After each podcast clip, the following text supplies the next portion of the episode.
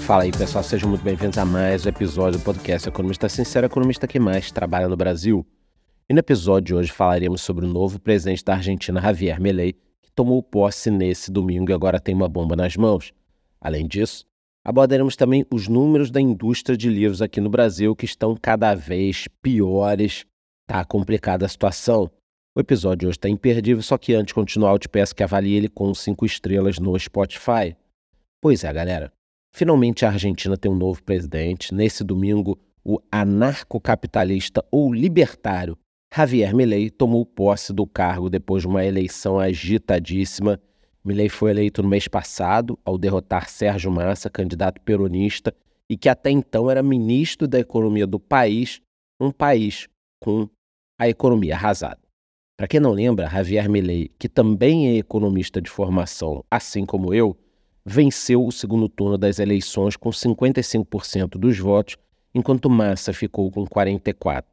O presidente eleito fez um juramento em uma cerimônia de posse no Congresso Nacional Argentino e discursou em frente à escadaria do parlamento.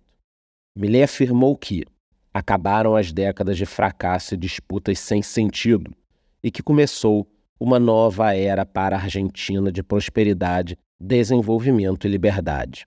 Além disso, o novo presidente da Argentina mencionou a altíssima inflação do país e afirmou que vai lutar com unhas e dentes para erradicá-la. A gente já sabe aqui que inflação é um grande mal e que prejudica sempre os mais pobres. Quem tem dinheiro faz dinheiro.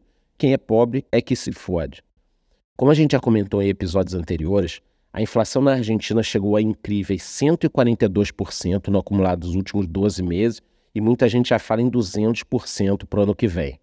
Só em 2023, por exemplo, o índice subiu mais de 50% e está acima dos três dígitos há pelo menos nove meses.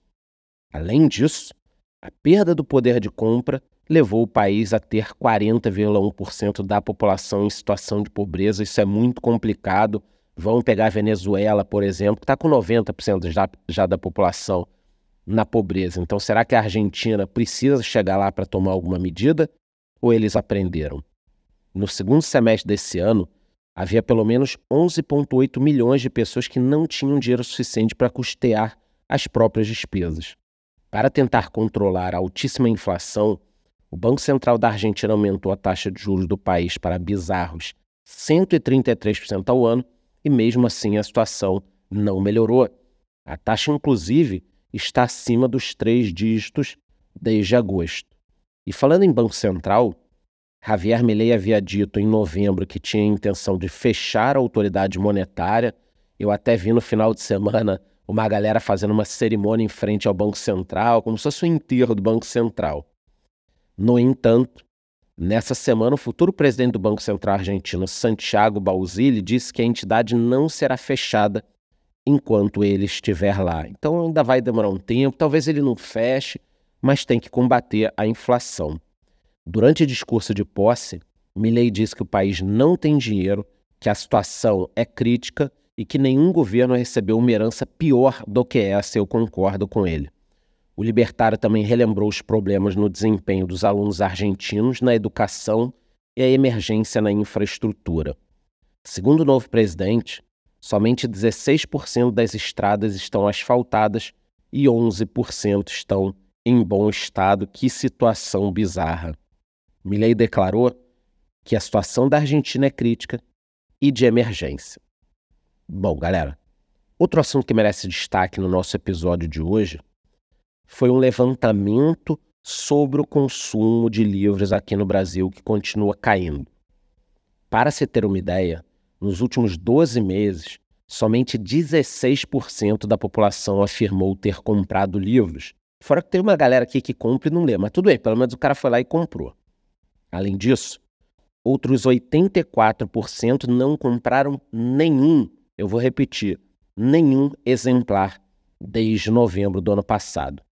Entre os leitores, 40% afirmaram ter adquirido de 3 a 5 livros no período, bacana, enquanto 29% compraram apenas um ou dois.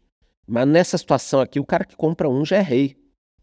Ainda segundo a pesquisa, os brasileiros das classes B e C e moradores das regiões Sudeste e Nordeste lideram o mercado literário.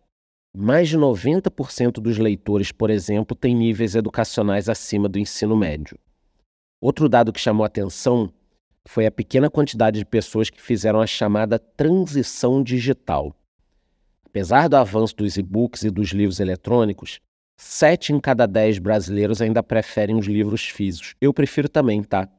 Eu prefiro o livro físico do que o virtual lá no Kindle e tal. Sempre que eu compro livro, eu compro em papel. Eu sei que tem gente que fala, ah, mas isso não é bom para a natureza e tal. Gente, ela tem empresa, pelo amor de Deus, que fabrica de forma sustentável e tal. E eu me habituei a isso, faço as minhas anotações, marco. Talvez as novas gerações, o cara começa a ler no Kindle, ele se habitua. Eu preciso do papel. Na prática, somente 22% dos entrevistados afirmaram que já fizeram a transição digital, enquanto outros 7% leem tanto em papel quanto em formato eletrônico. Eu leio no papel só. Já com relação às empresas, a Amazon segue liderando com folga. Para se ter uma ideia, entre as compras de e-book, cerca de 47% são feitas no site de Jeff Bezos. Inclusive, quem ainda não comprou meu livro por lá é louco. Ele está lá, clica 18 princípios para você evoluir. Enquanto isso, o Google responde por 25,5% das vendas já a nossa queridinha Apple está em quarto lugar com 5,9%, atrás da Skilo com 8,9%. O levantamento ainda mostrou que no último ano, livro foi o quarto produto mais comprado por brasileiros, perdendo para roupas, celulares e brinquedos, e ficando empatado com vinho. Olha aí uma ótima pedida para o final do ano. O meu livro com um bom vinho. Bom, galera, Hoje eu trouxe duas notícias importantíssimas: a posse do novo presidente da Argentina, Javier Milei, e os desafios que ele enfrentará. Além disso, também abordei a indústria de livros no Brasil que segue em declínio. Qualquer novidade sobre esses temas eu volto aqui e aviso vocês.